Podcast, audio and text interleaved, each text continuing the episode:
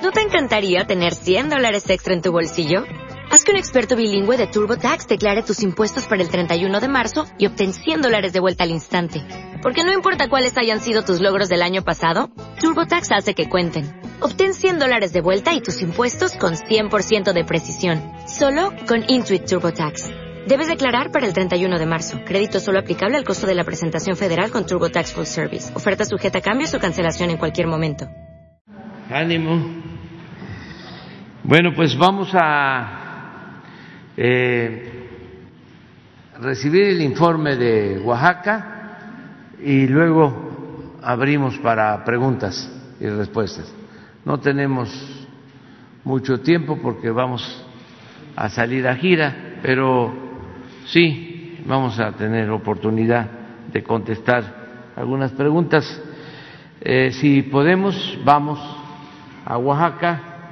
Eh, el ciudadano gobernador Alejandro Murat nos va a informar, luego el general Sandoval y eh, Laura Velasco, que es la coordinadora de protección civil y todo el equipo, está el comandante de la Guardia Nacional, están pues eh, los eh, comandantes de región, tanto de la Secretaría de la Defensa como de Marina, el eh, jefe del Estado Mayor de la Secretaría de Marina, servidores públicos de todas las dependencias federales, eh, nos ayudan mucho, ahora nos van a informar los presidentes municipales, en fin, es un trabajo coordinado, conjunto de apoyo a la población. Y si les parece, pues comenzamos con el ciudadano gobernador, con Alejandro, que nos informe. Señor presidente, agradecerle y le informo a usted, a Oaxaca y a México, primero que sigue habiendo nueve defunciones con cinco desaparecidos. El día de ayer fue un día importante porque tuvimos una primera reunión con los presidentes municipales de diversos municipios afectados. Algunos no llegaron porque seguimos trabajando en restablecer la red estatal de comunicación en los municipios de Pluma Hidalgo, San Mateo Piñas, San Marciano Solotepec, San Francisco Solotepec y Candelaria Losiche. Pero tuvimos una reunión con la presidenta municipal de Pochutla, el presidente Tonameca de Huatulco, de San Miguel del Puerto, una representación de Candelaria Losicha y de Chanica. Le puedo informar que las afectaciones más relevantes en la infraestructura municipal tienen que ver primero con temas de agua, en donde, por ejemplo, con, agua nos comparte que el 80% de la infraestructura de agua del municipio de Pochutla tiene importantes afectaciones. En el caso de Huatulco podemos confirmar que toda la zona turística Fonatur trabaja de manera normal, pero en Bajos de Coyula y Copalita hay afectaciones importantes también al servicio de agua, de manera similar en Tonameca.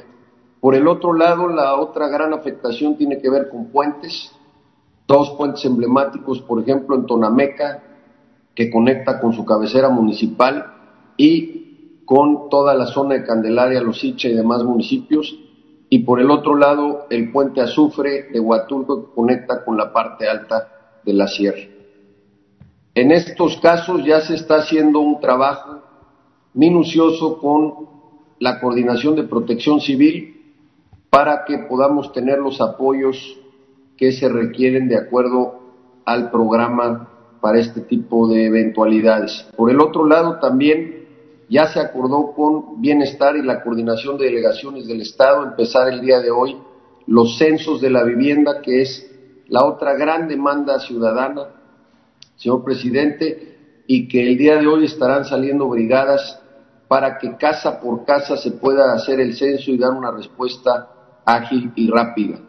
También hay una inquietud importante por la afectación de cosechas. Oaxaca es principal productor de papaya en la costa, de mango, de limón y de café de especialidad, así como de la zona comercial, especialmente en el sector turístico, en la costa oaxaqueña, por ejemplo, Cipolite y Mazunte tuvieron afectaciones importantes.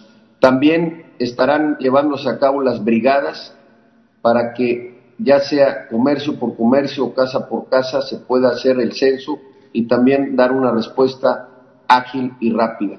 Por último, quiero agradecer la gran solidaridad que ha tenido toda la población oaxaqueña aportando maquinaria y el día de hoy también se acordó eh, con una aportación de la Marina de 80 mil litros de diésel que se estarán dispersando con la coordinación aquí del general Crescencio Sandoval para poder seguir apoyando la maquinaria que se ha aportado de manera solidaria y otras que está aportando, por supuesto, el gobierno federal, especialmente en el tema del agua. Eso es cuanto a lo que podemos informar en estos momentos, señor presidente. Muchas gracias, Alejandro. Eh, General Sandoval. Buenos días, señor presidente. Eh, eh, para informarle, aquí nos encontramos reunidos en las instalaciones del 98 Batallón de Infantería en Huatulco. Me acompaña el jefe de Estado Mayor General de la Armada, el comandante de la región militar, el comandante de la región naval, el comandante de la Guardia Nacional, el subjefe operativo del Estado Mayor Conjunto de la Defensa Nacional y la directora de AMEXID. Eh, en cuanto a, las actividades que desarrollamos el día de ayer, Fuerzas Armadas y Guardia Nacional, pues, eh, en cuanto al personal que arribó aquí de, refuerzo a, todo el plan DN3, Plan Marina y Plan de la Guardia, 425 elementos, fueron distribuidos eh, para apoyar a lo que es el municipio en Puerto Ángel, Cipolite, San Agustín, Mazunte. Eh, este personal va a desarrollar o está desarrollando el apoyo en desasolve, remoción de, lodos, de, limpiar los espacios públicos, reparación de viviendas donde ya tenemos alguna posibilidad, el retiro de, árboles, la limpieza en, forma general y el retiro de desechos. También se desplegaron 13 células de sanidad, 56 especialistas para atención médica en lo que fue eh, Pluma Hidalgo, San Mateo Piña, Santiago Cianica, eh, Puerto Ángel, San Agustín, eh, los, binomios canófilos que tenemos para el rescate también fueron distribuidos en, en y Santiago Cianica para la búsqueda eh, y el rescate de cuerpos. El día de hoy eh, estará llegando aquí a, Huatulco cuatro plantas potabilizadoras de agua con sus cisternas. Van a poder producir 18 mil litros de agua cada una y la, estrategia será cubrir los municipios que tienen mayor necesidad de esto, los que tienen un colapso en su sistema de agua, que sería Ochutla, Pluma Hidalgo, Santa María Huatulco y Puerto Ángel. Eh, fueron concentradas por vía aérea el día de ayer eh, despensas, 2.010 despensas, 9.540 botellas de agua, que estas fueron eh, este, destinadas a San Cosecha Calapa y a San Juan o Solotepec para ayudar a esas poblaciones que teníamos dificultad para eh, hacerles llegar la ayuda. Eh, también tenemos ya eh, cobijas y colchonetas para ser distribuidas a partir del día de hoy. Asimismo, ya cinco mil despensas que, fueron obtenidas por Amexid estarán el día de hoy distribuyéndose a las diferentes poblaciones. Eh, que se hizo el plan el día de ayer, tomando en consideración las necesidades que nos hicieron, que nos establecieron los presidentes municipales que ayer se reunieron con nosotros. Eh, también estamos en espera de 1.600 despensas que está concentrando la Secretaría de Marina aquí a Huatulco. Ya vienen en vuelos, estamos pendientes de, que arriben para hacer su distribución. Eh, consultas médicas se siguen proporcionando eh, por el personal médico distribuido. Y, como ya mencionó el señor gobernador, estos 80 mil litros de diésel que, proporcionó ya la Secretaría de Marina, pues hoy estaremos eh, haciendo la actividad de distribución a donde se requiera para continuar eh, los trabajos eh, este, con maquinaria sobre los caminos que quedaron obstruidos. continuamos con cuatro albergues activos, 280 personas, están estos albergues en San Pedro Mistepec, en San Pedro Pochutla y en Pluma Hidalgo. Eh, también ahí en San Pedro Pochutla fue establecida la cocina comunitaria con su tortilladora y la planta potabilizadora de agua desde que se trajo de Tuxtla Gutiérrez, Chiapas.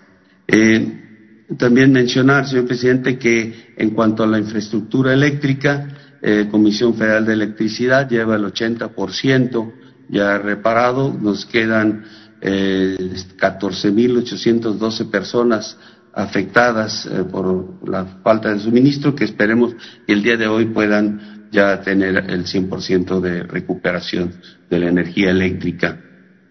Eh, también se, con agua ha distribuido hasta la fecha 280 mil litros de agua en las poblaciones eh, más afectadas. Eh, y como también ya lo citó el gobernador, la Secretaría del Bienestar el día de hoy inicia el, levantamiento del censo en los municipios que fueron este, afectados por el, por el huracán. La documentación que requieren para su, levantamiento ya, está eh, este, por arribar aquí a, Huatulco, viene en un, en un, vuelo con un avión de la Fuerza Aérea y en cuanto esté aquí ya disponible se hace la distribución y este, proceden al, a lo que es eh, el levantamiento del censo.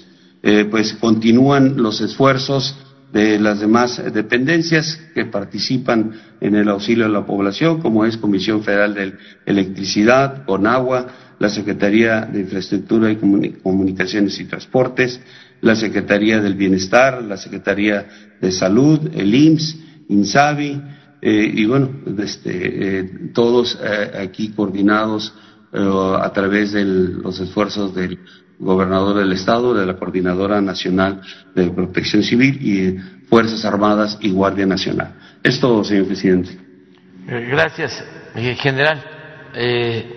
Escuchamos a Laura Velázquez, que es la Coordinadora Nacional de Protección Civil. Laura. Muchas gracias, presidente. Muy buen día. Buen día para todos y para todas. Informo a usted, señor presidente, que el día de hoy estará llegando un grupo de compañeros del SENAPRED, que son especialistas en vulnerabilidad estructural, con la idea de respaldar el trabajo que está realizando la Secretaría de Comunicaciones y Transportes porque hay que evaluar eh, tres eh, puentes que son eh, fundamentales para el tránsito vehicular, pero principalmente el de las personas. El puente de Herradura de Santa María Huatulco, el puente Tonameca de Santa María Tonameca y el puente Azufre o Chacalapa en Pochutla. Ellos estarán arribando el día de hoy para poder eh, determinar si hay daño o se puede transitar para seguir dando el apoyo necesario en estas zonas que fueron afectadas. Informo también, eh, señor presidente, que el día de ayer, con eh, la instrucción del general secretario y además con el apoyo de, la Marina, se hizo un sobrevuelo en Santiago Chanica, en donde se tuvo la oportunidad de que dos compañeros de, del IMSS, son dos brigadas médicas, se instalaran ahí en Santiago Xanica para dar toda la, atención médica que requiere esta zona, porque el acceso eh, aéreo es muy complicado, pero ellos se pudieron quedar ahí, llevaban medicamentos para atender a la población que haya resultado afectada por este eh, paso del huracán. Asimismo, en el municipio de, Pluma Hidalgo, eh, lamentablemente no pudo aterrizar el helicóptero eh, para poder trasladar a la señora Alejandrina Ramos, que está embarazada, pero hoy por instrucción del general secretario se volverá a hacer el intento de llegar a esta zona que está en la eh, Sierra Sur de, Oaxaca para poderla trasladar. Ella está embarazada. También así un señor que está herido de, de su pierna. Hoy se hará todo lo posible para trasladarlos acá a Huatulco. También el día de ayer se pudo trasladar a dos familias que son eh, 13 adultos y 7 menores a Huatulco para que fueran atendidos eh, médicamente. Eh, también, eh, señor, el día de, de hoy estaremos en San Miguel del Puerto eh, como ya lo mencionaron aquí, el general secretario y, además el gobernador, tuvimos ayer una reunión muy importante con presidentes municipales, eh, los cuales hicieron una exposición muy puntual de cuáles son los daños y las necesidades más urgentes. Asimismo, eh, tomamos la determinación por el respaldo e instrucción del general secretario de que vamos a estar en San Miguel del Puerto y si las condiciones climáticas nos lo permiten, también estaríamos en Pluma Hidalgo y en Loxica, en donde también hay una persona que hay que trasladar, una persona embarazada, una señora embarazada que hay que trasladar pues lo más pronto, más pronto que se pueda.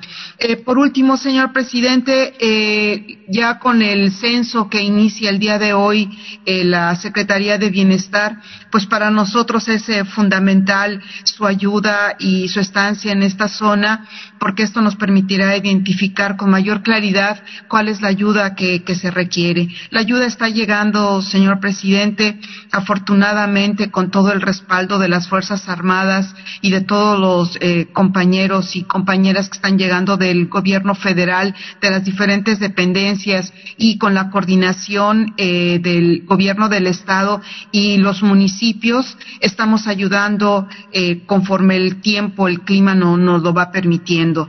se está abriendo caminos, se sigue trabajando, la Secretaría de Comunicaciones y Transportes trabajando a todo lo que da con muchos elementos, más de 200 compañeros y maquinaria pesada y, por supuesto con el apoyo de, Conagua y de SFE que ya mencionó el, general secretario. Aquí vamos a estar, señor presidente, conforme a sus instrucciones, atendiendo a la población, acercándonos lo más que se pueda con la gente para atenderlos y para que eh, pues el paso de este huracán se vaya quedando un poco en el olvido. Aquí vamos a estar, señor presidente. Quedo a sus órdenes. Muchas gracias, Laura. Qué bien que van a iniciar ya del censo, eh, casa por casa, pueblo por pueblo, municipio por municipio de la región afectada. Eh, no sé si pueden poner el plano que mostraron por la mañana, a ver si es posible para que la gente tenga una idea es la parte de la, de la costa, vamos a decir, del tramo de Puerto Escondido a Huatulco, y en el centro está Pochutla, hacia arriba, hacia Oaxaca, es como el camino de eh,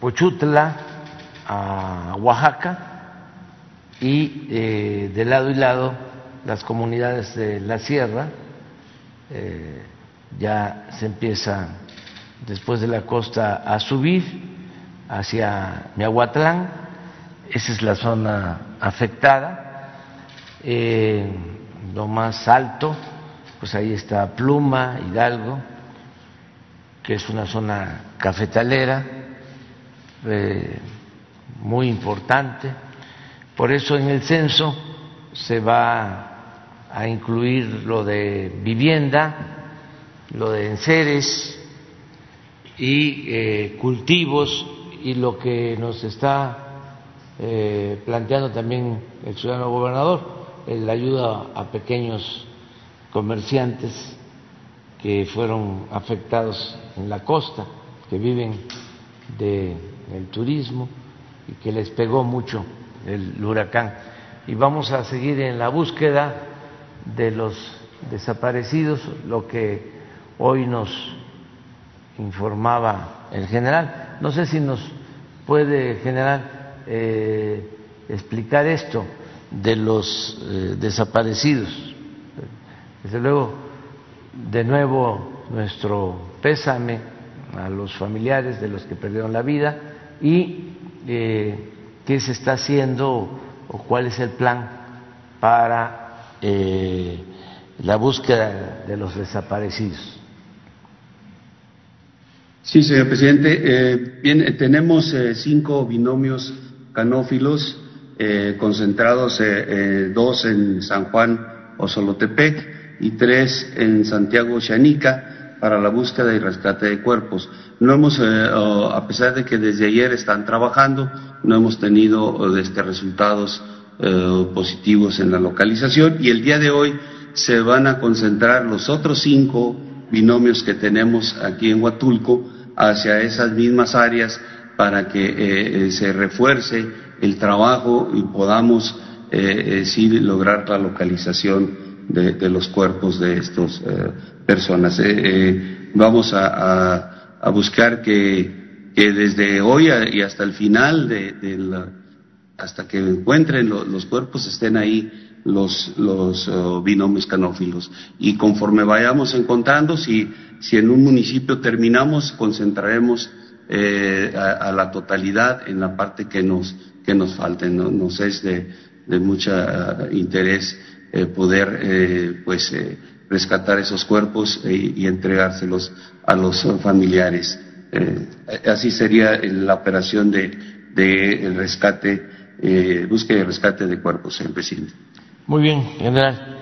Bueno, pues este, vamos a, a seguir eh, trabajando y es muy importante el censo porque eso es lo que nos permite tener ya eh, más eh, información por familia de los damnificados, para que también la ayuda se entregue de manera ordenada, en forma personal y que esté a cargo esta entrega de las Fuerzas Armadas, tanto de la Marina como de la Secretaría de, la Defensa, para que este, se beneficie a los damnificados. Decirle a la gente de, de Oaxaca afectada, de la costa, que no están solos, ha habido mucha solidaridad de eh, la gente en general, de Oaxaca, de los mismos pueblos de la región y aquí también en la Ciudad de México y en todo el país. No están solos. Y un abrazo. Nos vemos. Bueno, vamos a abrir. ¿Cómo le vamos a hacer? Empezamos.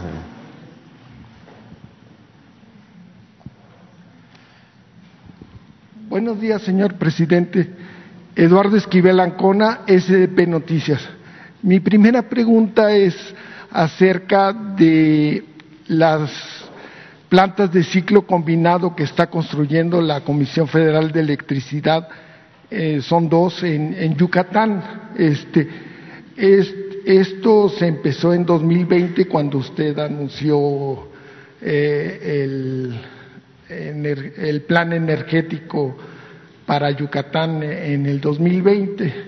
Este, la gente quiere ya que se acaben esas, esas plantas porque es la Mérida 4 y la de Valladolid, porque la semana pasada hubo apagones, este, están esperando también que el Mayacán eh, inyecte más gas para esas plantas este, eh, puedan trabajar sin y yo eh, la gente está segura que ya acabándose esas plantas de ciclo combinado ya van a tener mucho menos problemas en Yucatán con con el servicio eléctrico.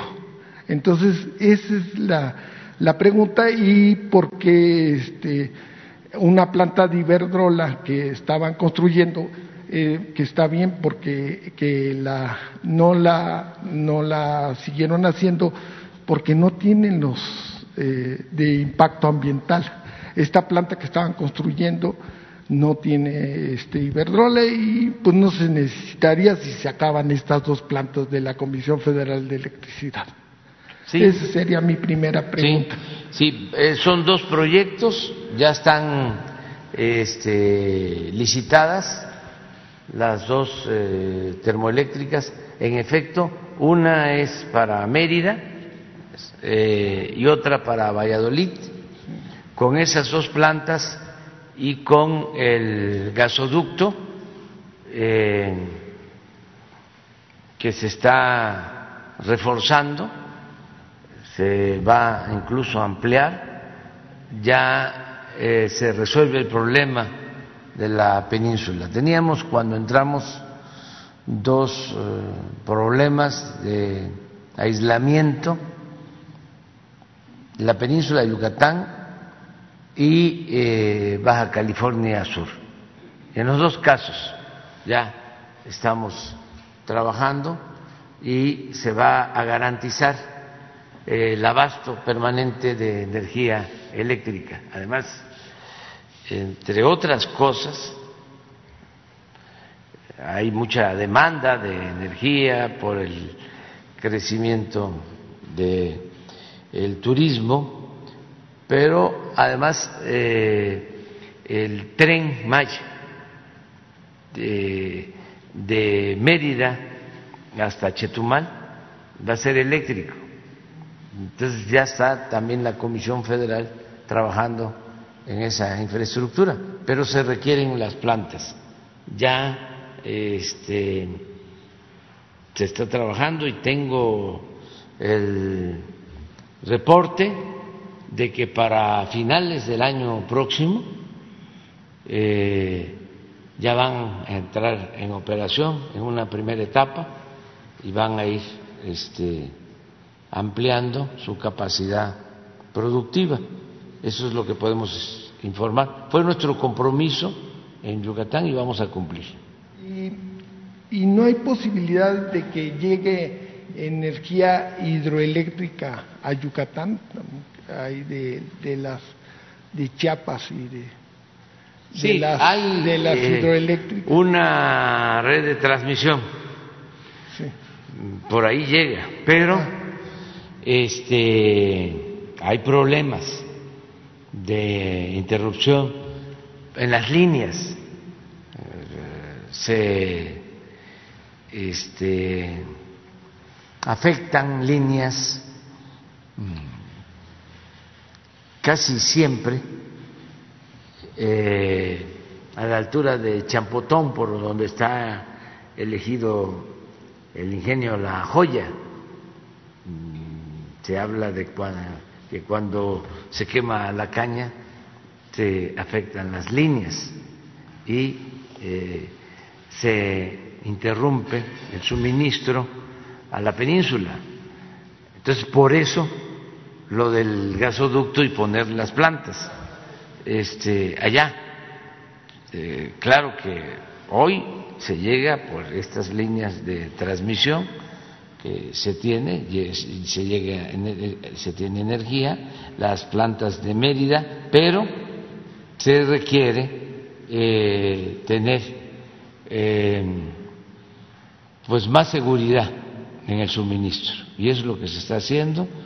Ya eh, se contrataron las plantas, vamos a pedirle a la Comisión Federal de Electricidad que nos informe sobre estas plantas y sobre lo de Baja California Sur, que también eh, había pues eh, la queja y el problema de apagones en tiempo de mayor demanda, todo eso lo estamos eh, resolviendo ya con nuevas plantas, con eh, traslado de gas a Baja California Sur, igual, nada más que en este caso en barco. Eh, acabo de reunirme con uno de los eh, consejeros dueños de una de las empresas que distribuyen gas, una empresa estadounidense, y tenemos eh, ya un contrato con ellos para que no falte el gas en Baja California Sur, es en La Paz, y que no le falte el suministro de gas a las plantas de La Paz que dan eh, el servicio de energía en eh, Los Cabos y en toda esa región. Muchas gracias. En una segunda pregunta, señor presidente. Por cierto, hoy voy a estar en Valladolid. o sea, seguro que voy a, a saber cómo vamos.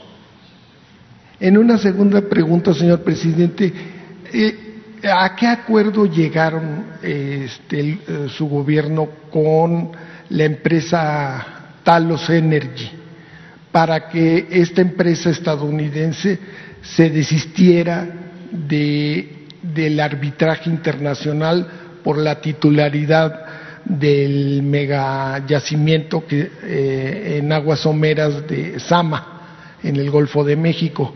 Eh, se llegó a un acuerdo, esto es una gran noticia porque este, Pemex va a poder eh, explotar ese yacimiento que, da, que se calcula de 160 mil barriles diarios de, de petróleo. ellos según esto, Sama este, descubrió este, pero lo que pasa es que la mayoría está en la, en, la zona cero, que es la de petróleos mexicanos. Entonces, pues, pues, aunque lo hayan descubierto, pues la mayoría está del lado de... sí.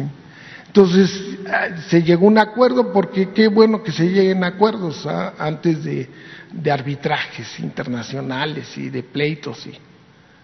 Sí, nos estamos reuniendo, ayer terminamos eh, 16 eh, reuniones con 16 empresas estadounidenses, tanto para tratar asuntos de energía eléctrica como de gas y petróleo. Para ordenar todo el desbarajuste que se heredó, porque en algunos casos se entregaron permisos eh, en donde no se puede eh, producir más energía porque no hay líneas de transmisión, sin embargo se entregaron los permisos. En otros casos, sin permiso, construyeron plantas de energía, sin permiso. Eh, en otros casos no tenían terminales para almacenar combustible y hacían trasvases y se demostró de que esto facilitaba el contrabando de eh, diésel sobre todo.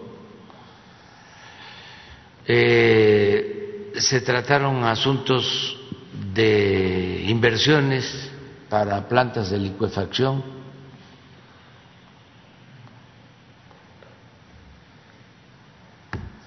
Y se vio lo de Talos, eh, cómo explotar este yacimiento, que tiene mucho potencial.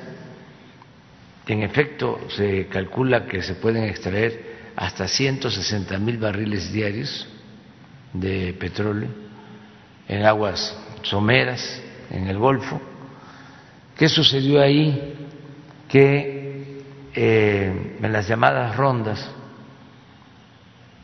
cuando se lleva a cabo la política energética y se entregan bloques en mar y en tierra a empresas para la explotación petrolera. Desde luego nosotros nos opusimos a eso, pero entregaron 110 concesiones y de las primeras eh, que se entregaron fue a esta empresa, no Talos, sino otra empresa, incluso en algún tiempo vinculada con eh, familiares, con cuñados de Carlos Salinas de Gortari. Se llevaron a trabajar eh, a funcionarios del más alto nivel de Pemex, de modo que sabían que había petróleo. Se contó con información privilegiada, se entregaron los convenios, pero este no nos eh, heredó, como decía el poeta, eh, eh, el diablo, los veneros de petróleo, también este, Dios protege a México. y junto eh, a ese eh, yacimiento hay otro que es de la nación. Entonces, cuando se descubre que es un solo yacimiento, de acuerdo a la misma ley, tiene que operarlo la empresa que, de acuerdo a estudios, posea más reservas. Entonces hicieron los estudios y se encontró que el yacimiento eh, de Pemex tiene más reservas que el de la empresa particular, que ahora es Talos y dos empresas más. Entonces hay una proporción como de 60-40, eh, por decirlo así. Entonces eh, es más lo que tiene Pemex. Y lo segundo, eh, para que se perfore y se explote un yacimiento conjunto, es que lo lleve a cabo la empresa con más experiencia. Entonces Pemex tiene más experiencia y ese es el motivo de la inconformidad. Talos quería operar eh, yacimiento, buscándole la forma de llegar a un acuerdo, eh, tuvimos que decidir eh, que Pemex iba a invertir, porque ellos hablaban de que iban a poner la inversión y por lo mismo ellos tenían que operar el yacimiento, además con un plan de producción que no era eh, tan conveniente para el país, porque era eh, ir extrayendo lentamente eh, crudo y eso nos significaba menos ingresos para la hacienda pública. Entonces, mm, llegamos al acuerdo que si eh, Pemex aportaba inversión, que cada una de las partes eh, iba a aportar la inversión que le correspondía. Y por lo mismo Pemex sí aportaba esos recursos, eh, operaba y administraba el campo. Y parece que se está llegando a un acuerdo con ellos. Y es bueno, eh, porque mm, yo mismo le dije al eh, gerente de la empresa que eh, se les garantizan sus inversiones. Eh, por ejemplo, eh, ellos alegan de que perforaron pozos exploratorios y que ya invirtieron y que ellos encontraron el petróleo. La verdad, eso es muy relativo, porque eh, si eh, trabajaban funcionarios de Pemex, pues ya se sabía. De todas maneras, el compromiso es que esa inversión exploratoria se prorratee y que Pemex ponga la parte que le corresponda, que este, todas las empresas participen en toda la inversión. Entonces, le dijimos que tengan confianza, que está garantizada su inversión, que tienen garantizado su permiso, su concesión. Y que eh, además eh, van a tener utilidades razonables y garantizado pues eh, la venta de todo el petróleo, porque Pemex tiene todas las instalaciones para llevar ese petróleo a la terminal de Dos Bocas, está cerca, mm, en el mar de Campeche. Entonces, ayer terminamos, eh, eh, estuvimos con el embajador de Estados Unidos y con los gerentes de las empresas, les diría que casi en todos los eh, eh, asuntos hubo acuerdo. Eh, y creo que fue muy bueno este diálogo. Estuvimos horas este, atendiendo los temas, el secretario de Relaciones Exteriores, a veces el secretario de Gobernación, eh, la secretaria de Energía, el director de la Comisión Federal de Electricidad, el director de Pemex, todos los técnicos atendiendo caso por caso. Entonces sí avanzamos bastante y quedamos también ayer que hablé con el señor John Kerry en una teleconferencia de eh, participar en eh, un encuentro para eh, dar a conocer todo el plan de México de transición energética. Mm, va a ser sorprendente porque México va a demostrar que es de los países que más eh, energía limpia eh, produce y producirá en el mediano plazo por las inversiones que estamos haciendo.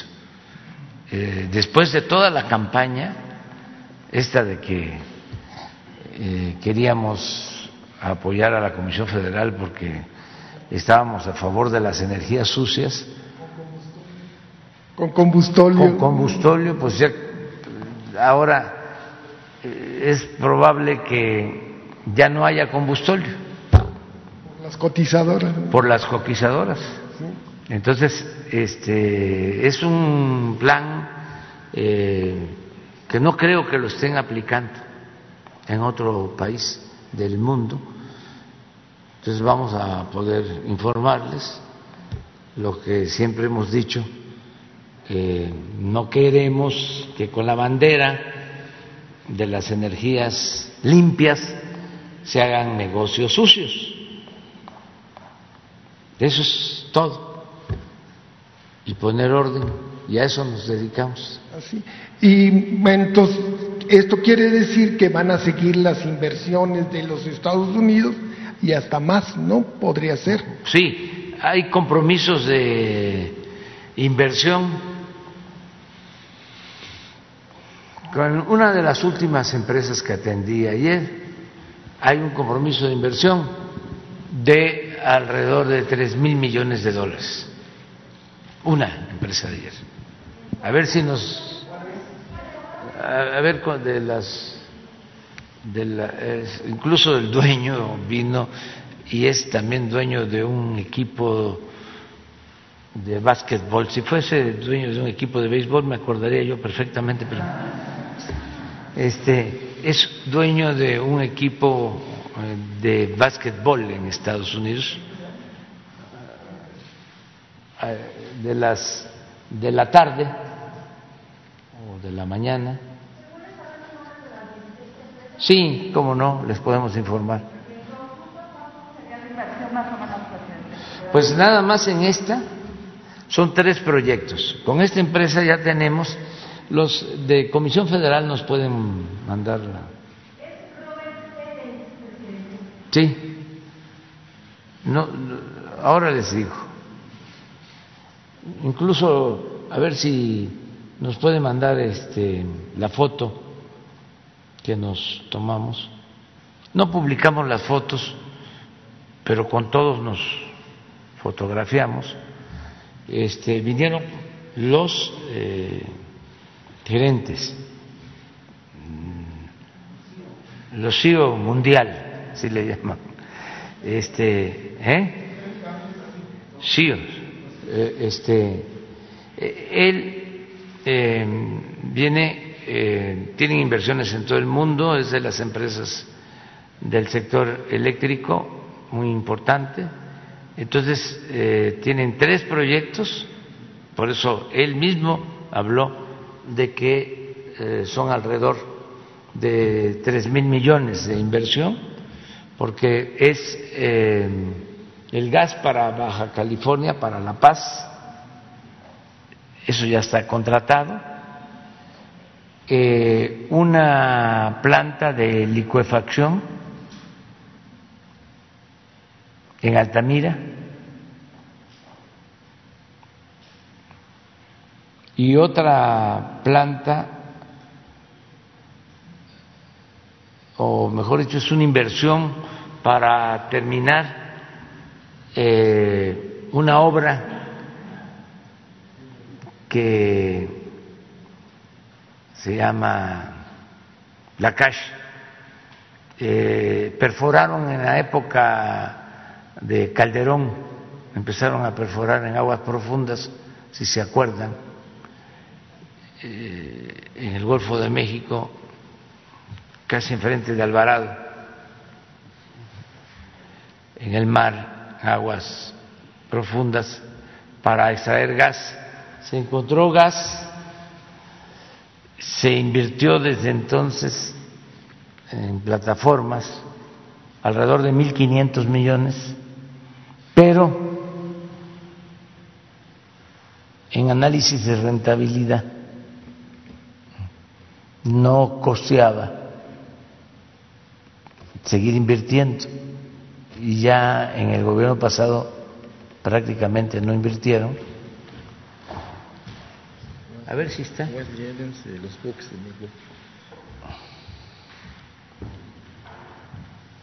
Ese es el señor Edens de, de Milwaukee. Books de Milwaukee ese es su equipo de, y su empresa. A ver si está.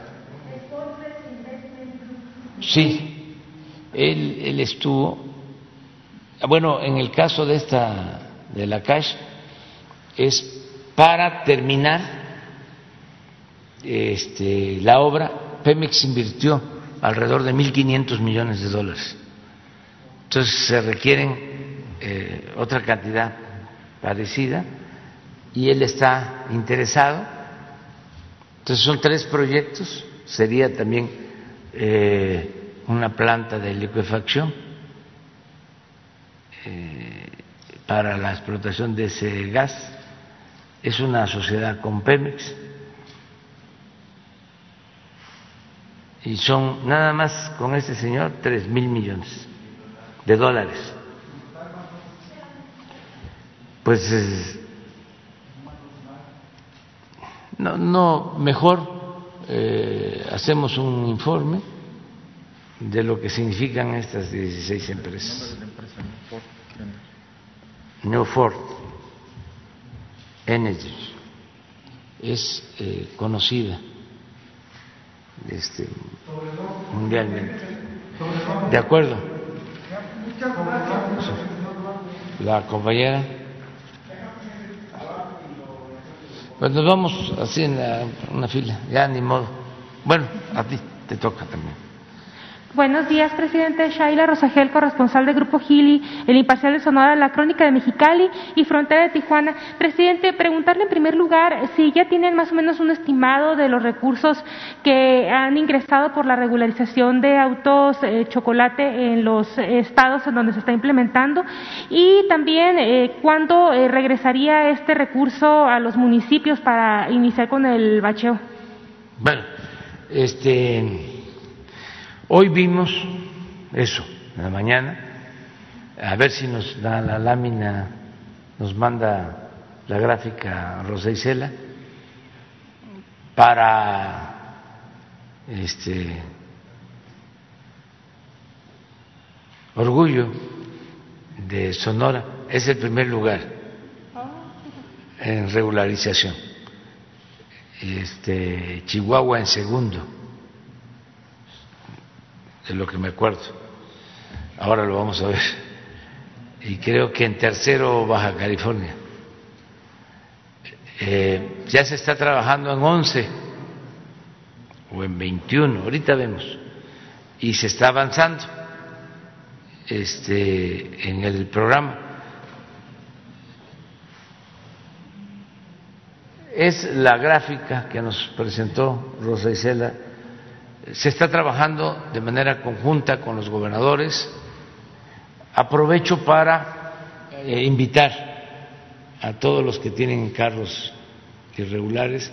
Son dos mil quinientos pesos. Y así vamos.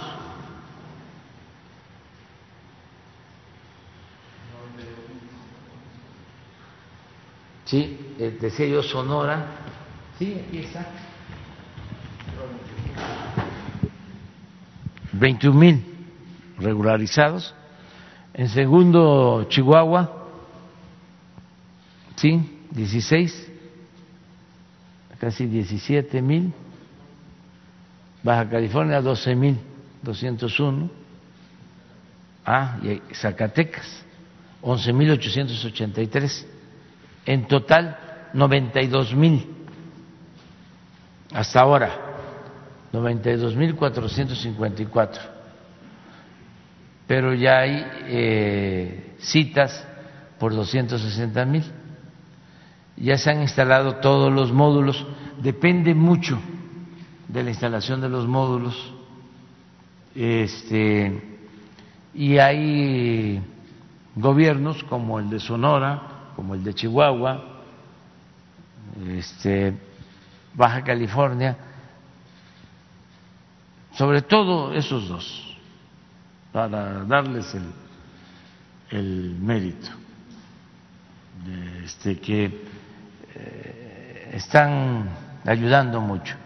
A ver, en el caso de Sonora son seis módulos, el caso de Chihuahua, miren Chihuahua, 19. Por eso tiene ese número.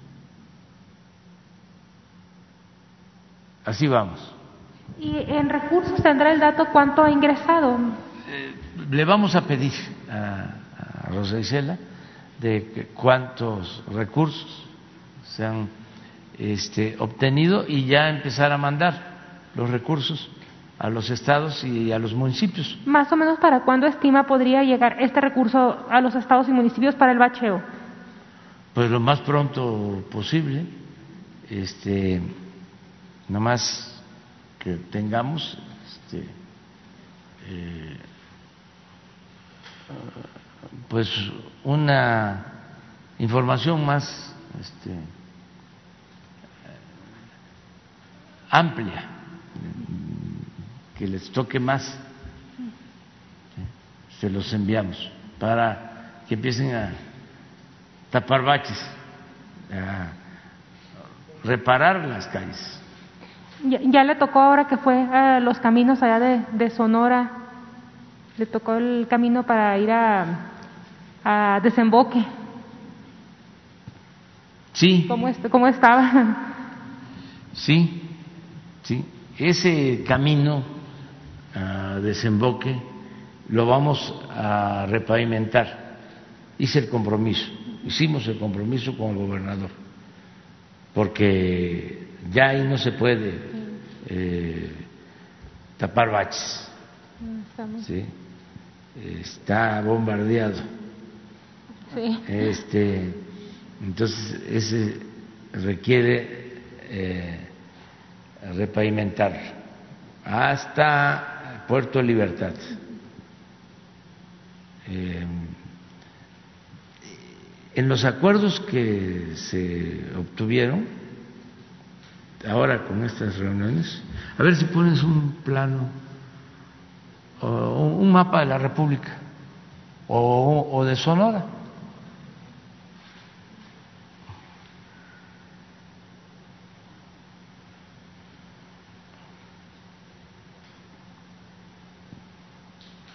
que están hablando de inversiones.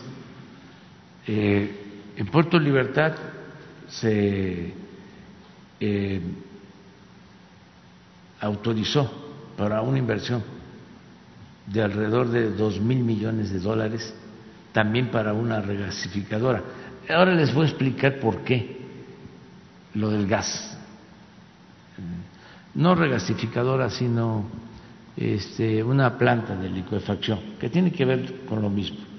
La licuefacción es congelar el gas, para trasladarlo, transportarlo en barcos. 10, 15 horas a Asia. Y la regasificadora es para volverlo eh, a su estado natural y meterlo a los gasoductos. Ya distribuirlo. Entonces, eh, allí en Puerto Libertad, Puerto Libertad eh, ya se autorizó para una planta de liquefacción de dos mil millones de dólares. Y nos importa mucho por el empleo, por el trabajo. ¿Y de las 16? Es una zona que además eh, necesitamos cuidar mucho porque últimamente ha habido bastante violencia. En esa zona eh, que ahora vamos a, ver. ¿Y para Baja California, de las 16 empresas que, que vio, hay algún proyecto nuevo? Baja California, de Senada, Tijuana, Mexicali. Pues en Ensenada está Sempra que llevan un 30% de avance, también en una planta de liquefacción. Este, y tienen ellos, pues es una inversión igual, como de dos mil millones de dólares, y esa sí la van a terminar en el 24. Este, la de eh, Ensenada.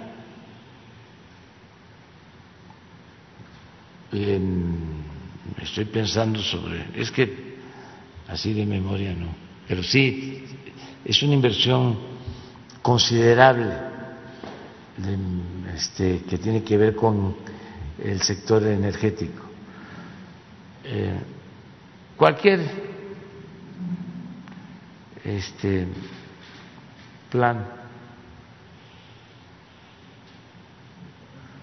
Saben que conozco eh, los planos y a veces los que se antes, ¿cómo se llaman? Los mapas y planos, las guías rojas, ya no se hacen. ya. se volvió? Sí.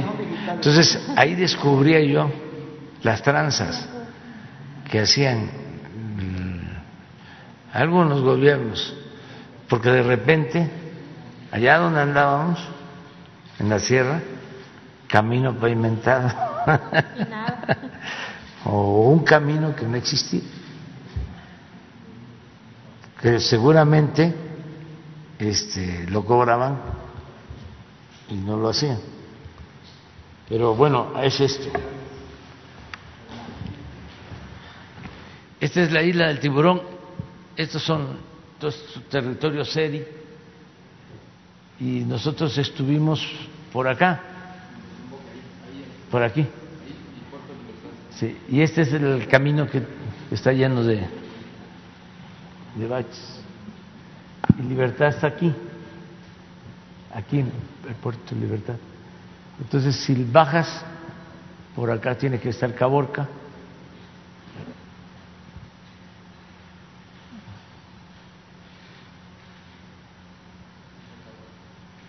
acá. Entonces,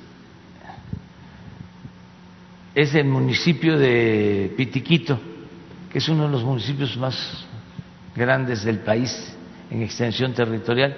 Ese llega, Pitiquito llega a la frontera. Entonces ellos van a meter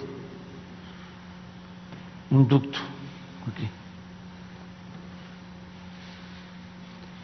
no hay mucha afectación porque es una zona muy despoblada, es desierto prácticamente.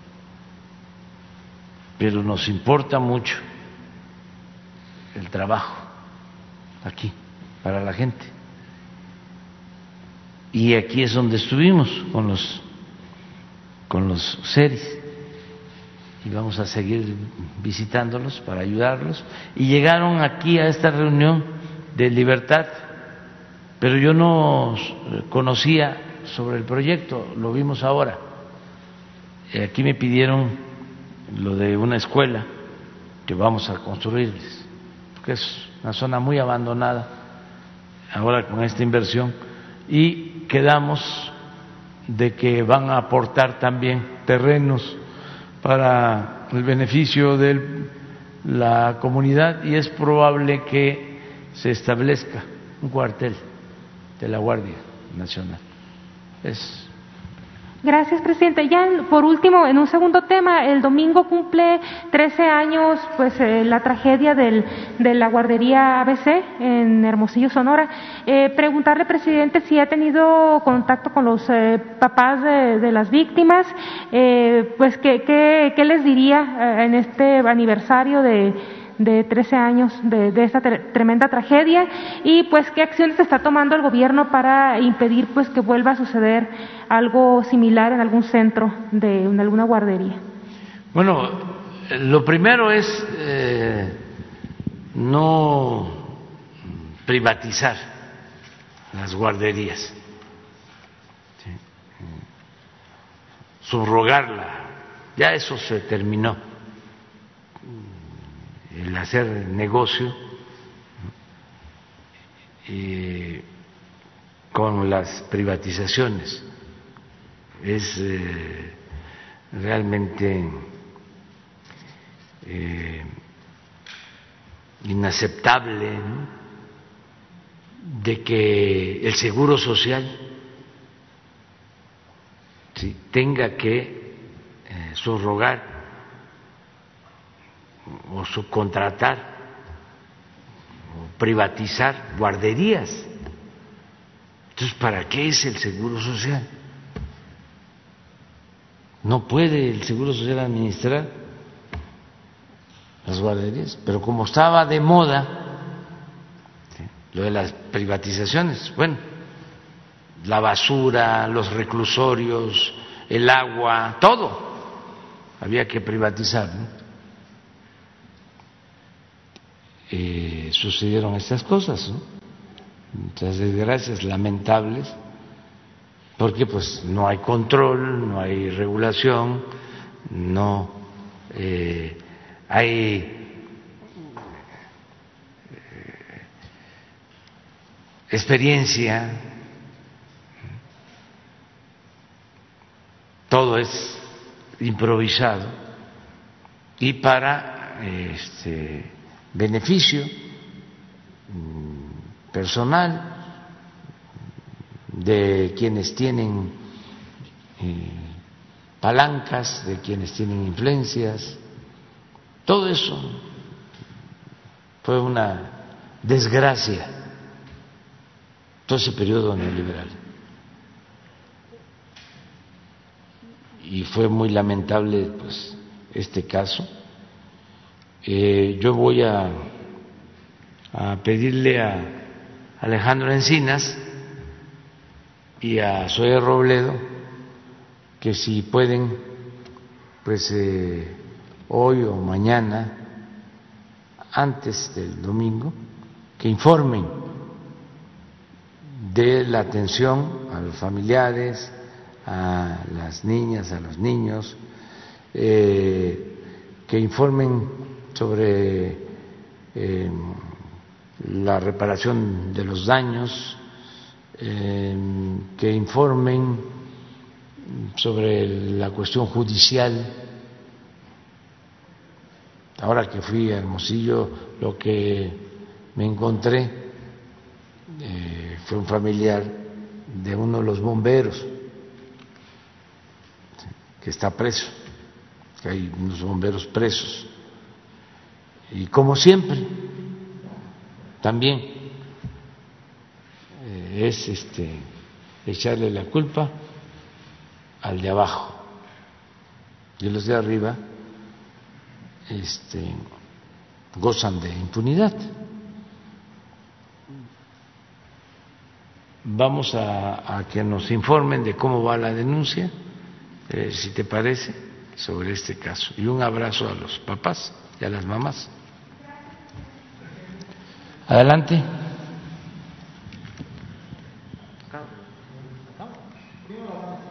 Sí. Gracias, presidente. Buenos días. Eh, buenos días a todos. Nancy Flores de la revista Contralínea. Presidente, en este informe que nos presentaron, que ya nos entregó la Secretaría de Seguridad y Protección Ciudadana a través de la Secretaría Rosa Isela Rodríguez sobre el caso de los refugios de Rocío Orozco, se revelan dos cosas muy importantes. La primera de ellas, que ya se le dio vista a la Fiscalía General de la República sobre este caso para que acompañe con un análisis penal de eh, pues las responsabilidades que tuvieran los dueños de este refugio entre ellos, por supuesto, Rocío Orozco, y con ello, pues, eh, se advierte que sí es un tema de carácter federal, del fuero federal. Y segundo, también las dos secretarías, es decir, Gobernación y también Seguridad y Protección Ciudadana, eh, hacen una propuesta. Están recomendando que estos refugios destinados a niños y niñas víctimas de trata de personas, del delito de trata de personas, sean ya operados por el Estado mexicano. Entonces, preguntarle, presidente, si usted acompañaría esta recomendación que están haciendo estas dos secretarías y si eso se pudiera lograr en lo que queda del sexenio de su sexenio y con esto pues garantizar ya por fin el interés superior de la niñez y que no vuelvan a ocurrir estos casos como de los tres pequeñitos que fueron violentados sexualmente. Sí, es parte de lo que estamos hablando, de lo de la guardería ABC de toda una política, no solo de México, del mundo, de las organizaciones no gubernamentales, de la llamada sociedad civil, de eh, ir quitándole funciones al Estado e ir creando en paralelo eh, instituciones supuestamente independientes, autónomas. Es parte del modelo neoliberal que se eh, implantó. Entonces, sí, nosotros queremos que el Estado asuma su responsabilidad social, que no incumpla con su responsabilidad social y en este caso los refugios y en otros que la recomendación que hacen las dos secretarías se pueda llevar a cabo. Sí podríamos nosotros este, atenderlo. Se tiene el, el DIF, se tiene instituciones con este propósito. Y cuando se trata de justicia, pues no hay problema presupuestal, siempre se consigue. Entonces, este, sí vamos a tomar en cuenta lo que estás planteando. Y en otro tema, presidente, eh, pues ayer ya veíamos esta extradición del eh, exgobernador de Chihuahua, César Duarte, pero hay otro gobernador que también ha sido señalado de peculado. Nosotros tuvimos acceso a los expedientes de eh, García Cabeza de Vaca, el gobernador de Tamaulipas, no solo el expediente judicial en México, sino también el de Estados Unidos. Se da cuenta de, por ejemplo, 17 reportes del FinCEN, esta institución estadounidense en encargada de revisar las operaciones eh, relevantes o sospechosas y en estas pues se da cuenta de toda una red de inmuebles y también de empresas que habría constituido este gobernador de Tamaulipas así como su familia se menciona incluso a su madre, su esposa, sus dos hermanos en una red eh, pues eh, de presunto lavado de dinero. Incluso se señala en ambos expedientes que este tendría relación con el cártel de Sinaloa pero también con grupos criminales eh, de la delincuencia transnacional eh, colombianos. Entonces, preguntarle, presidente, eh, pues sobre este deslinde que debe de haber, ayer también lo planteaba sobre el caso de Genaro García Luna, que no existía un límite, que no existía una frontera entre la delincuencia organizada y el gobierno, y muchas veces era el gobierno pues el que protegía a los grandes criminales, ¿no? Se conoce desde hace mucho tiempo que incluso los narcotraficantes tenían estas charolas o credenciales de la Dirección Federal de Seguridad. Entonces, preguntarle, presidente, ¿qué se puede hacer en México para que ya no exista esta colusión entre eh, gobernantes, en este caso gobernadores estatales y el crimen organizado, y que poco a poco se vaya limpiando, eh, pues, de esta, eh, digamos, este lastre que llevamos por tantos años? Pues ya se ha ido avanzando va a continuarse con eso. No puedo este, comentar nada con relación a los gobernadores eh, porque estamos en víspera de las elecciones y no eh, debo mm, hacer ningún comentario.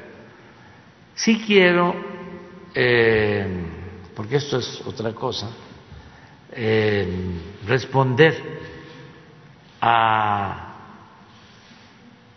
un señalamiento que están usando nuestros adversarios con mucha frecuencia, sobre todo ah, en estos días, también por las elecciones, queriendo eh, confundir, engañar, eh, de que nosotros yo tengo eh, vinculación con el narcotráfico o con grupos de narcotraficantes. Vamos por partes. Es realmente eh, muy corriente, muy vulgar todo esto. Eh, lo lamento porque Por ejemplo, el licenciado Muñoz Ledo me conoce muy bien. Y este eh, se atreve a sostener de que el gobierno tiene vínculos con el narcotráfico.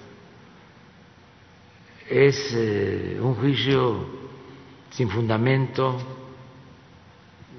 temerario. El señor Labastida, lo mismo. Pero además, sin ninguna prueba. Y en el caso de la Bastida habría que recordar que él fue beneficiario directo del Pemex Gate, de este fraude contra petróleos mexicanos. Sí, sí, sí. Y yo creo que es un asunto de nostalgia. Y con todo respeto, pues de la edad. Por eso yo no puedo seguir este una vez que se concluya mi periodo, porque lo peor que puede pasar en política es que haga uno el ridículo. Y si uno este, tiene demasiado apego al poder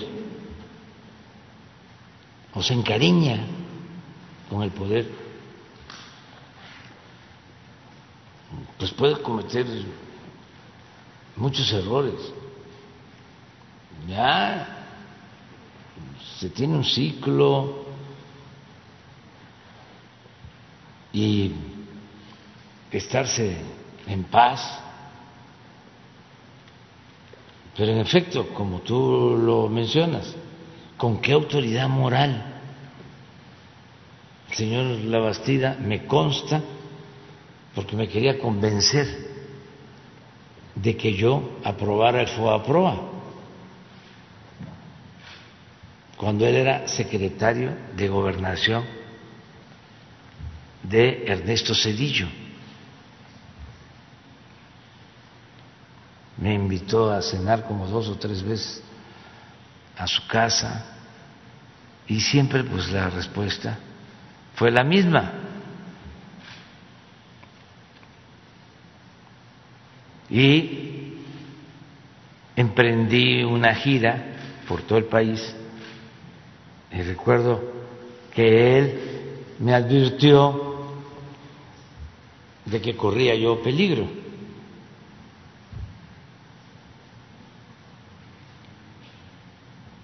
Él era un promotor de que se convirtieran las deudas privadas en deuda pública. Y luego lo que dices, lo del dinero que recibe en su campaña, que está aprobado, el llamado Pemes Gay. Hasta multaron al PRI por eso. Sí. Entonces, ¿con qué autoridad? Y lo que más eh, pena ajena me produce es lo de Carmen Aristegui.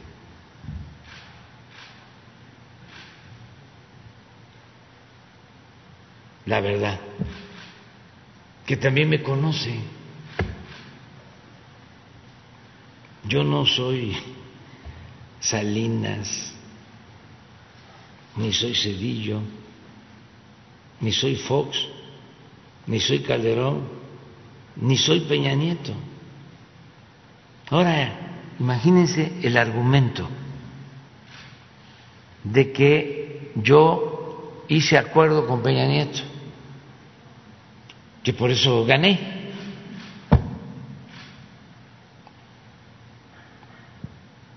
Pues no, yo lo que hice fue agradecerle a Peña Nieto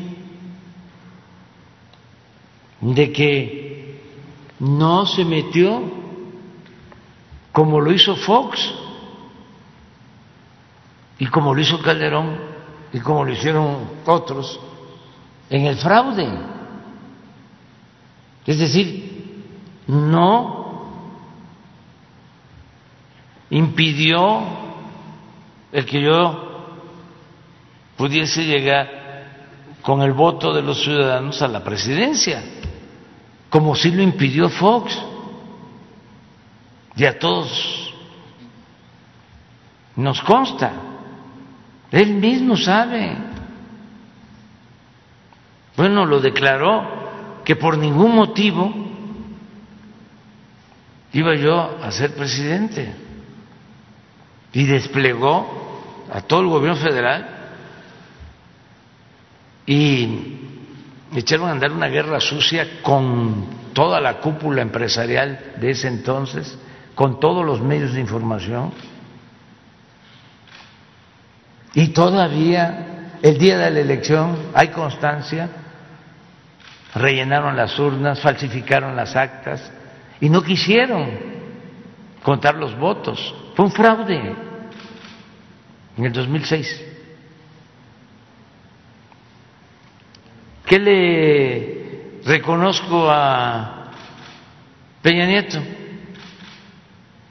De que lo fueron a ver los mismos que ahora están aglutinados. Como no se ponían de acuerdo, pues estaban divididos. Y tengo información que lo fueron a ver para convencerlo de que se unieran todos en contra mía, porque yo era un peligro para México. Y lo fueron a ver los traficantes de influencia, porque ni siquiera en sentido estricto son empresarios, los que se sentían dueños de México. Y el primer planteamiento fue que se unieran y que eh, declinara el candidato del PRI, MIT, y que quedara el candidato del PAN, Anaya. Y no aceptó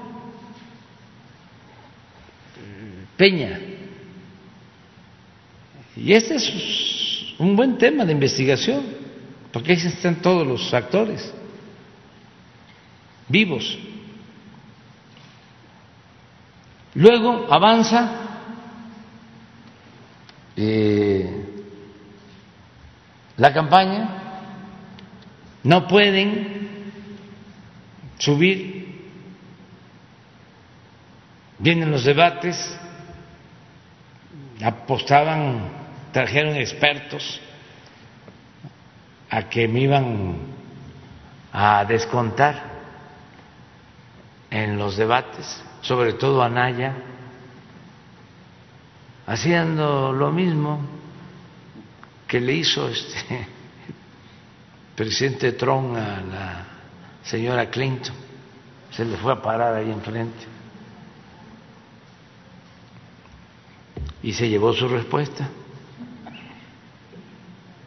Y no pudieron.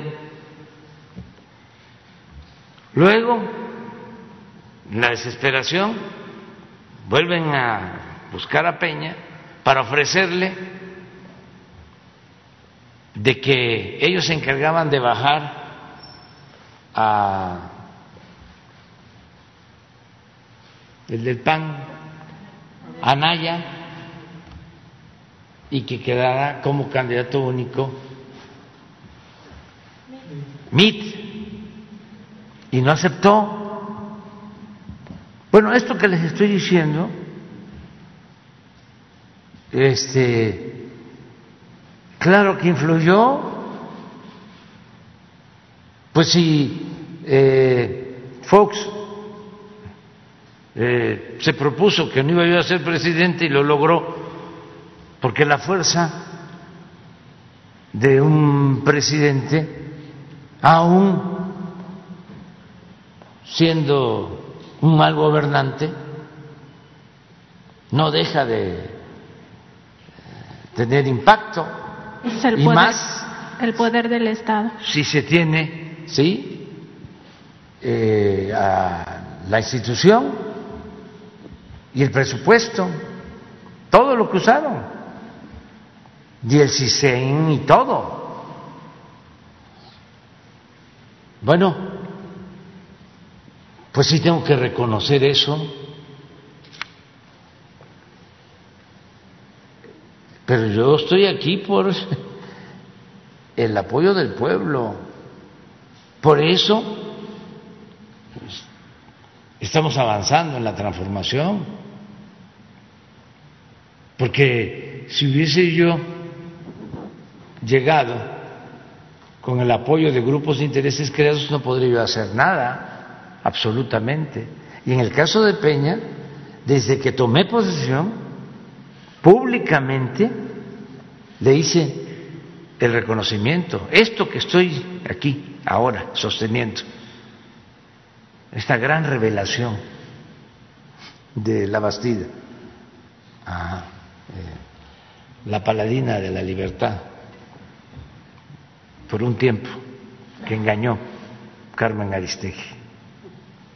A ver si no consigues mi discurso de cuando tomé posesión, el, al inicio, ¿cómo no lo voy a reconocer si yo padecí del fraude electoral orquestado desde los pinos? Sé lo que es eso, pero en general los fraudes en México que no ganó eh, por primera vez el PAN la gobernatura de Baja California con Rulfo, Rufo Apple, porque Salinas lo permitió, porque no le metió todo el acelerador del fraude.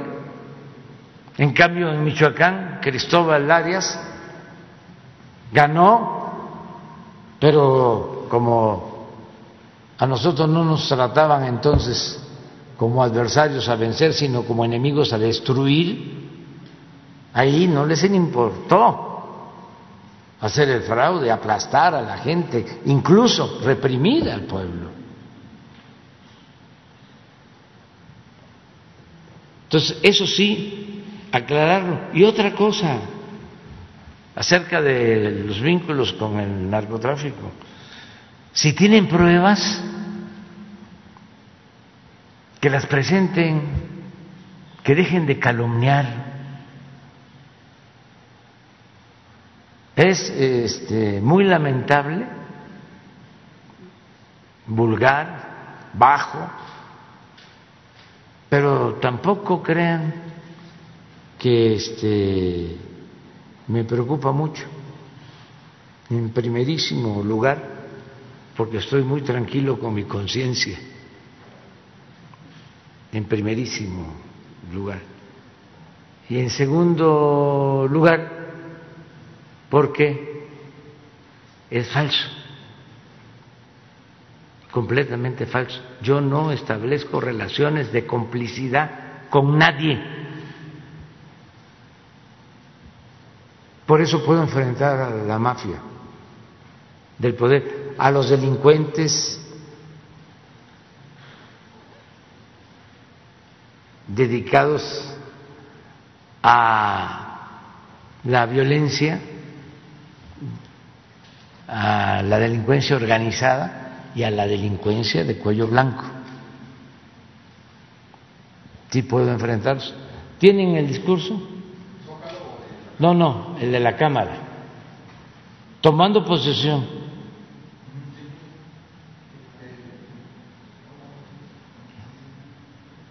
Al inicio.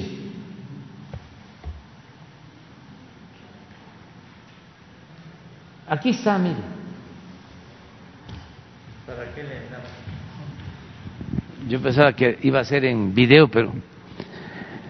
Licenciado Enrique Peña Nieto. Le agradezco sus atenciones, pero sobre todo le reconozco el hecho de no haber intervenido como lo hicieron otros presidentes en las pasadas elecciones presidenciales.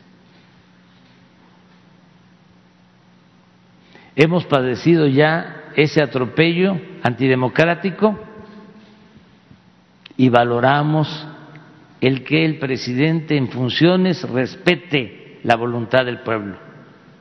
Por eso, muchas gracias, licenciado Peña Nieto.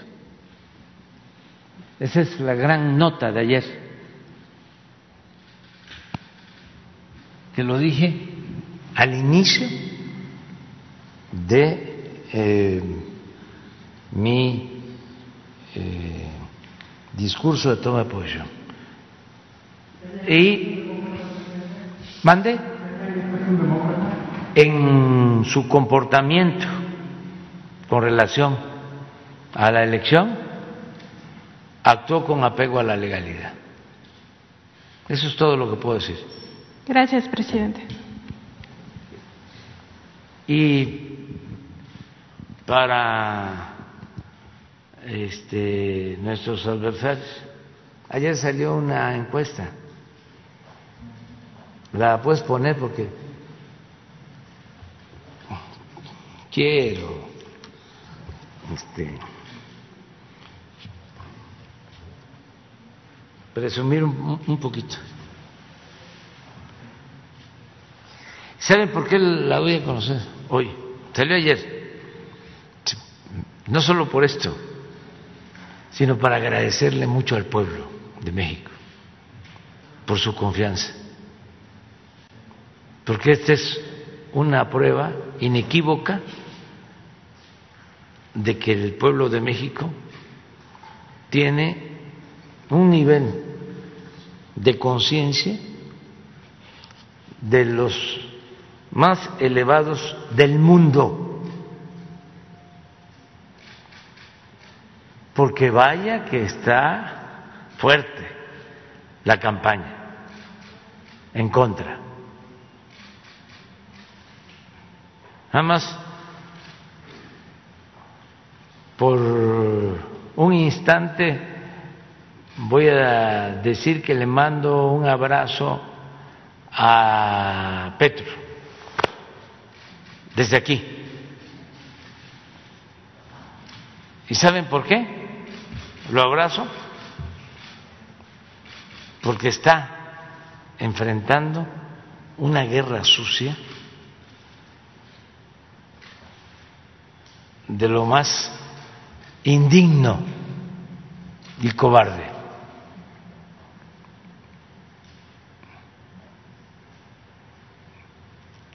Todo lo que ya vimos y padecimos en México. Petro,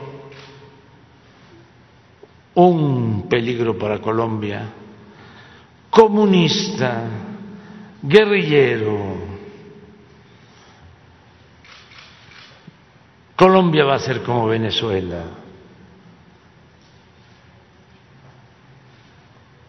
etcétera, etcétera, etcétera, etcétera.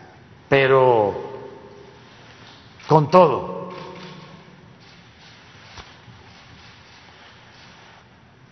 unidos todos los conservadores y sin ética olvidando que la política es un imperativo ético.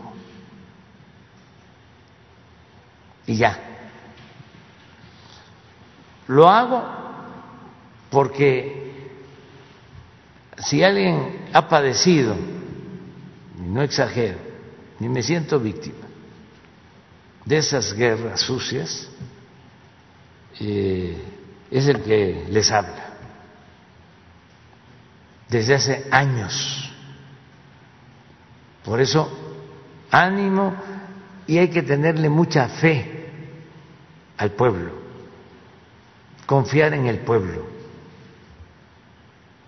en la inteligencia del pueblo. No hay más que eso. Decía eh, Miguel Hidalgo y lo repetía Benito Juárez. El pueblo que quiere ser libre, lo será.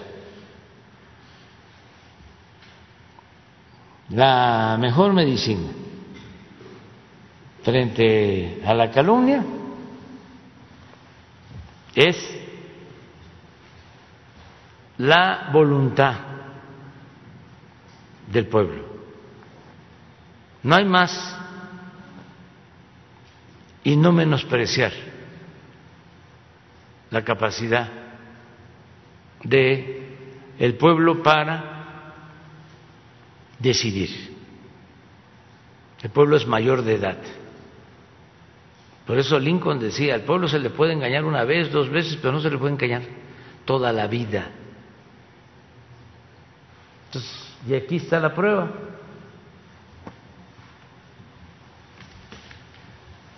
Miren.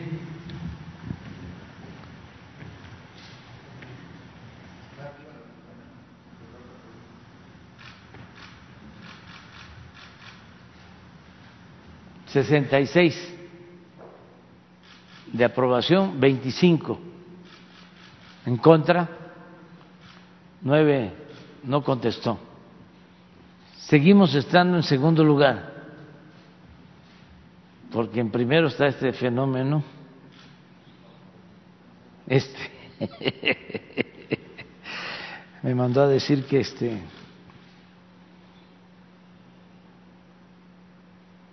que no quería decirme cómo estaba gobernando porque le iba yo a ganar.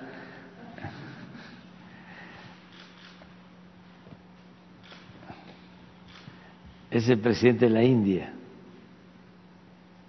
Modi. 76, 19, 5. Ese es el primer lugar. Pero si ven los demás, este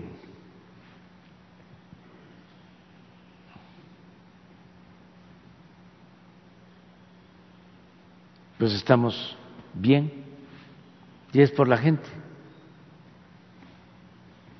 Entonces, por eso este, enseñan el cobre, muestran el cobre, quienes antes pues tenían un poco de sensatez, actuaban con prudencia, están eh, desesperados y enajenados o ofuscados por el coraje.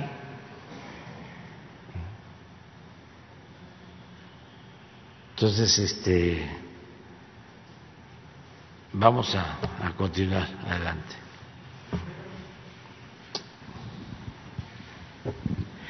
¿Qué tal, presidente? Buen día, Carlos Guzmán de Noticias de Veracruz. Eh, pues aprovechando el tema internacional que ya tocó, hace algunas semanas tuvo aquí a dos invitados, eh, venían de Francia.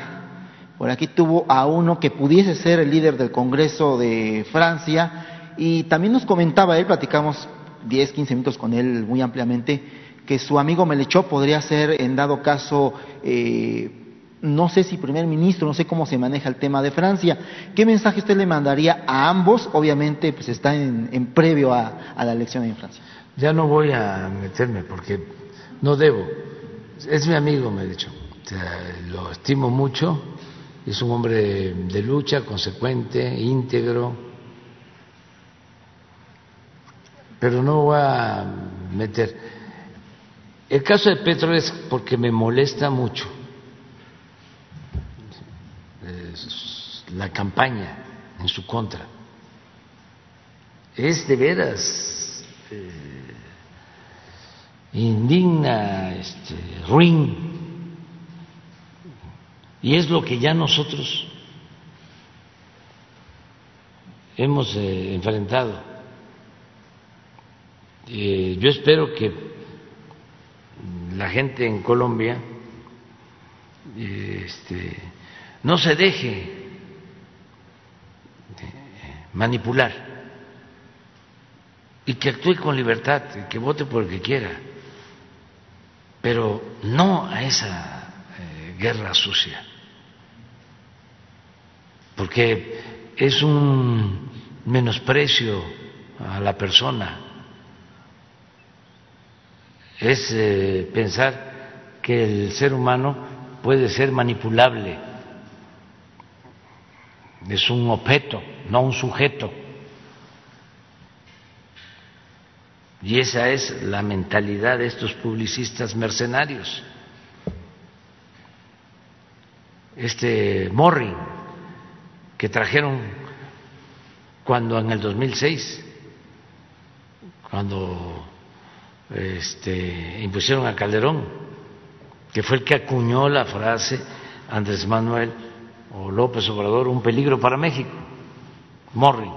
Ese mismo publicista junto con Solá de España, pero el creativo, entre comillas, el que acuñó la frase fue este Morris, sí, ¿no? De Estados Unidos, lo trajeron, sí, eh, amigo del que después fue embajador que ahora es opositor a nosotros abiertamente, un internacionalista mexicano que fue embajador de México en Estados Unidos, ¿Castañeda? Sarucán, Arturo Sarucán, y, de Brando, cuñado de, de Calderón, todo ese grupo, y Solá, todos ellos se armaron, claro, con el apoyo de las televisoras, de todos los medios de comunicación, eh, de las cúpulas empresariales, de todos. Claudio X González, papá, y todos. No estoy este, inventando nada. Entonces padecimos de toda esa campaña de calumnias, incluso violatoria de la ley, porque eh, invirtieron dinero en publicidad, hasta las empresas aportaban dinero para la campaña. Ese mismo Morris fue luego asesor de un político republicano de buena fama, ya afinado, que fue el que enfrentó a Obama. McKean. que incluso había este, resultado eh, con, condecorado como héroe de guerra, eh, muy querido en Arizona. Bueno, eh, este Morris fue asesor después de la campaña en México.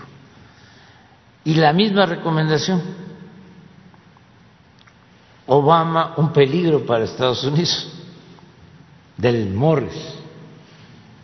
Nada más que, pues no funcionó. ¿Y por qué no funcionó en Estados Unidos y sí funcionó en México? Porque en ese entonces en México la mafia del poder económico y político tenía el control total, o para no ser exagerado, casi total. 99.9% del control de los medios de comunicación. Increíble. 99.9% del control de los medios de información convencional. Esto es periódicos, estaciones de radio, canales de televisión. Entonces, si se tiene el medio y el mensaje,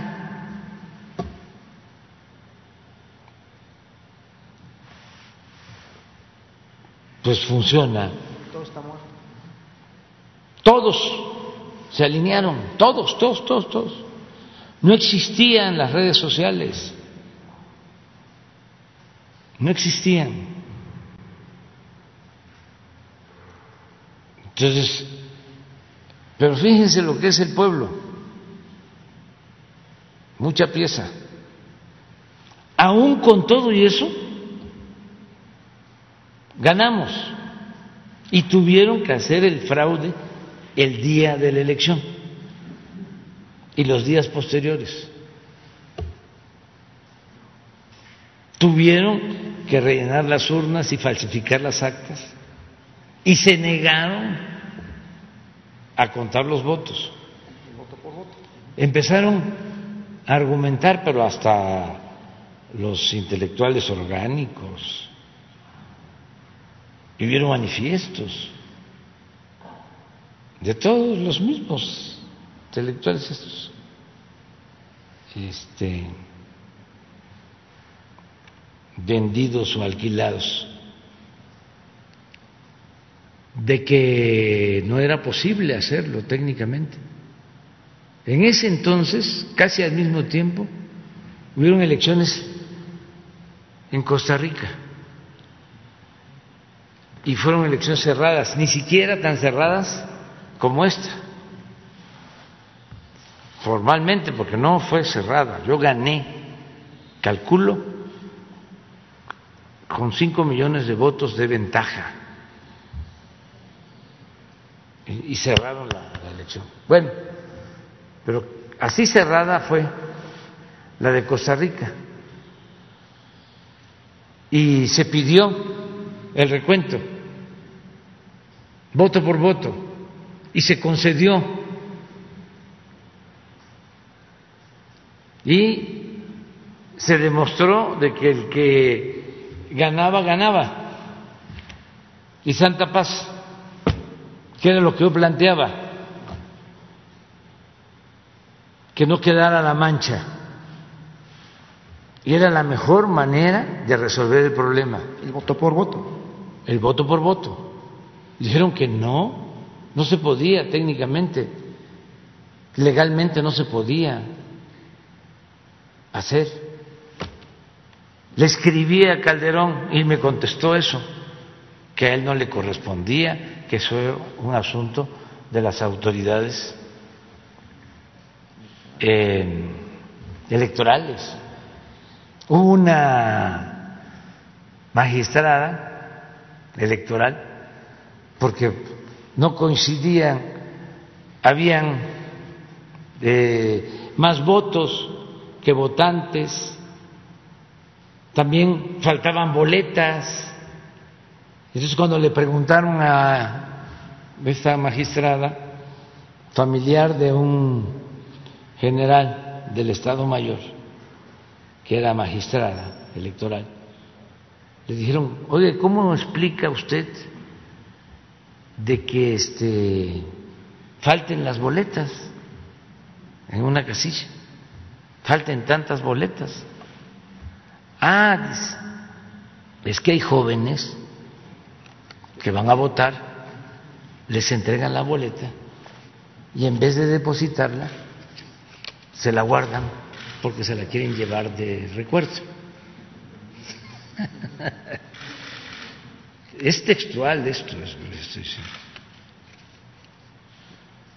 Pues todo eso sucedió. Entonces, por eso lo de Petro, que este, eh, es nada más para decir, en cualquier lugar de la tierra donde hay una campaña con esas características, además por lo general siempre tienen el control de todos los medios, pues este, dominan, aturden, se imponen, están eh, suplantando la voluntad libre de los ciudadanos, el derecho del ciudadano a elegir libremente a sus autoridades. Entonces, no es solo el fraude tradicional, no, el fraude que significa el que se permitan esas campañas de desprestigio, de esa guerra sucia, todo el dinero que se utiliza, los publicistas mercenarios que van de un país a otro prestando ese servicio.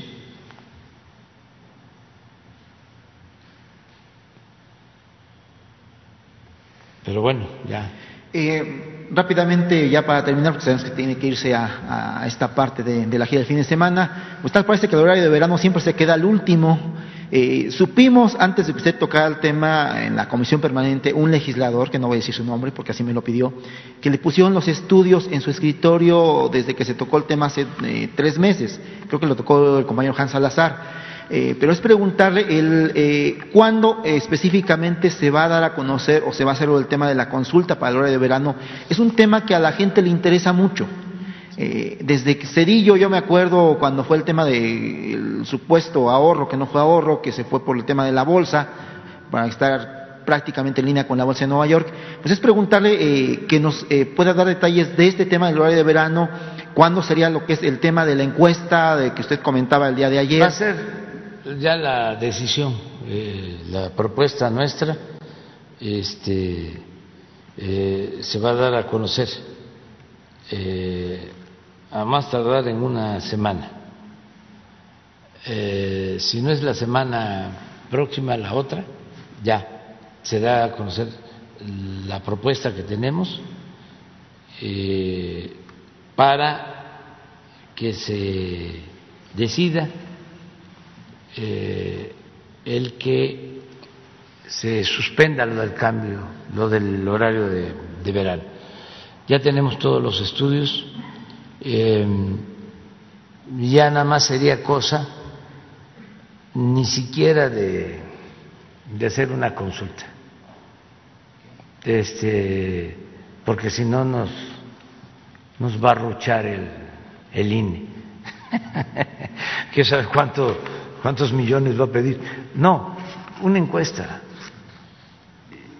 Y yo tengo la facultad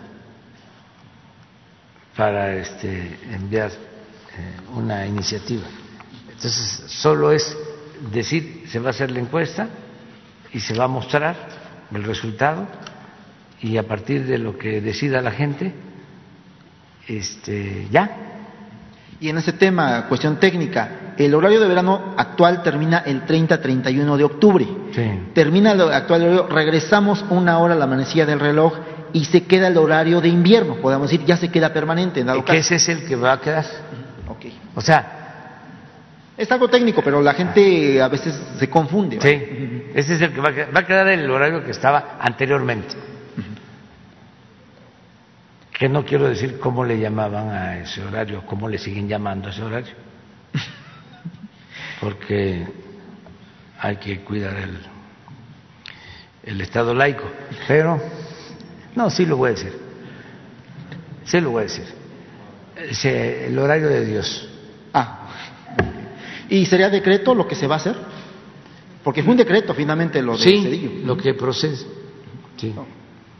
Perfecto. Este, nada más que, de todas formas, vamos a hacer la encuesta para mostrar y se va a dar la información de son dos cosas dar la información la información que tenemos es que el año pasado completo el ahorro fueron mil millones de pesos ahí les entregaron en todo el país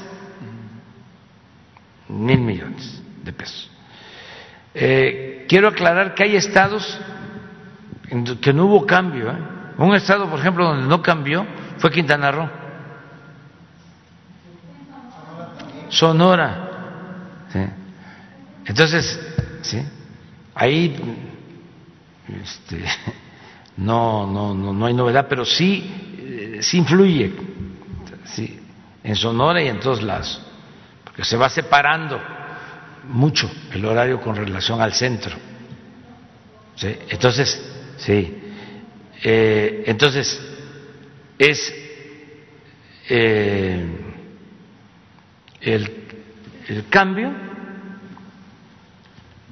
eh, bueno, el, lo que costó el estudio del daño a la salud, que está bien hecho, los trastornos que produce y la salud es primero. O sea, no por mil millones de pesos ¿sí? Este, vamos a permitir un daño a la salud. Bueno, de todas formas, todos tenemos que hacer un esfuerzo, porque ¿qué ha venido pasando? Eh, se ha reducido el ahorro porque se están utilizando eh, lámparas que este, utilizan menos. Sí y por una serie de factores. Entonces antes era un poco más lo que se gastaba ahora el ahorro es eh, menor.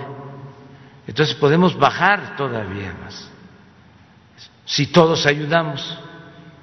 Y nos ayudamos, sí, con un programa para este, eh, no gastar energía de manera innecesaria y hacer todos un compromiso de ahorrar energía.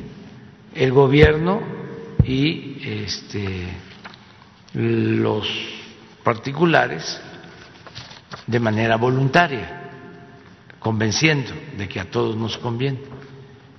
Entonces, ya me voy. Te quedas para la próxima. Te quedan para la próxima.